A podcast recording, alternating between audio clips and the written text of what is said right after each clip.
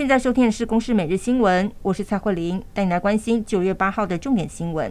明天九号就要展开三天的中秋连假。今天国道五号从上午开始就涌现车潮，其中南港到石碇的南向路段时速一度不到四十公里。高公局预估，国五的车潮可能一直要到明天凌晨才会疏解。另外，国一杨梅到新竹、国三土城到关西，今天晚上六点开始也会陆续涌现车流量，要到晚间十点过后才会缓解。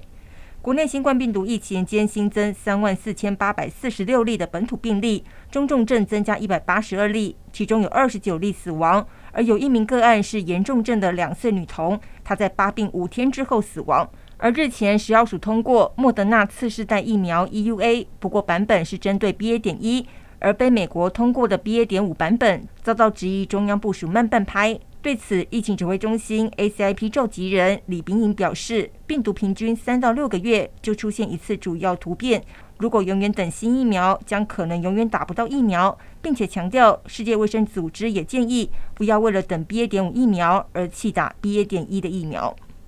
行政院长苏贞昌今天核定调整基本工资方案，明年一月一号开始，每个月基本工资从新台币两万五千两百五十元。调高到两万六千四百元，每小时基本工资是从一百六十八元调高到一百七十六元，预估受惠的劳工会达到两百三十二万名。而劳动部强调，基本工资三万元是政府的努力方向，不过也请劳方要体谅，这几年碰到疫情，资方也面临国际经济情势的压力。国际关注台海局势发展。美国白宫国安顾问苏利文接受彭博社的访问时强调，中国入侵台湾的威胁仍然显著，但美国的立场不变，会持续对抗任何以武力改变现状的作为。另外，有八位跨党派的美国众议员抵达台湾访问，今天与总统蔡英文会面，双方都认为未来继续民主与经贸等各方面强化两国关系。为了缓解能源危机，日前欧盟领袖提议对俄罗斯进口的天然气和石油价格设定上限。不过，这样的举动立刻引发了俄罗斯强烈反弹。总统普京警告，一旦欧盟这样做，俄罗斯将会停止包括油气和碳煤的供应。而早在五月之间，就已经因为战火断气的乌东地区正在烦恼要如何对抗即将来临的寒冬。他们现在所能做的就是储备柴火。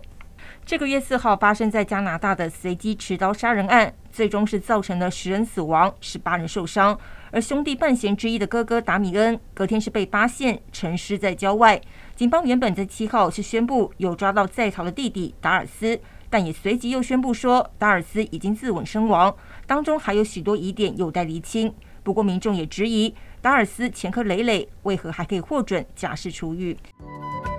以上由公视新闻制作，谢谢您的收听。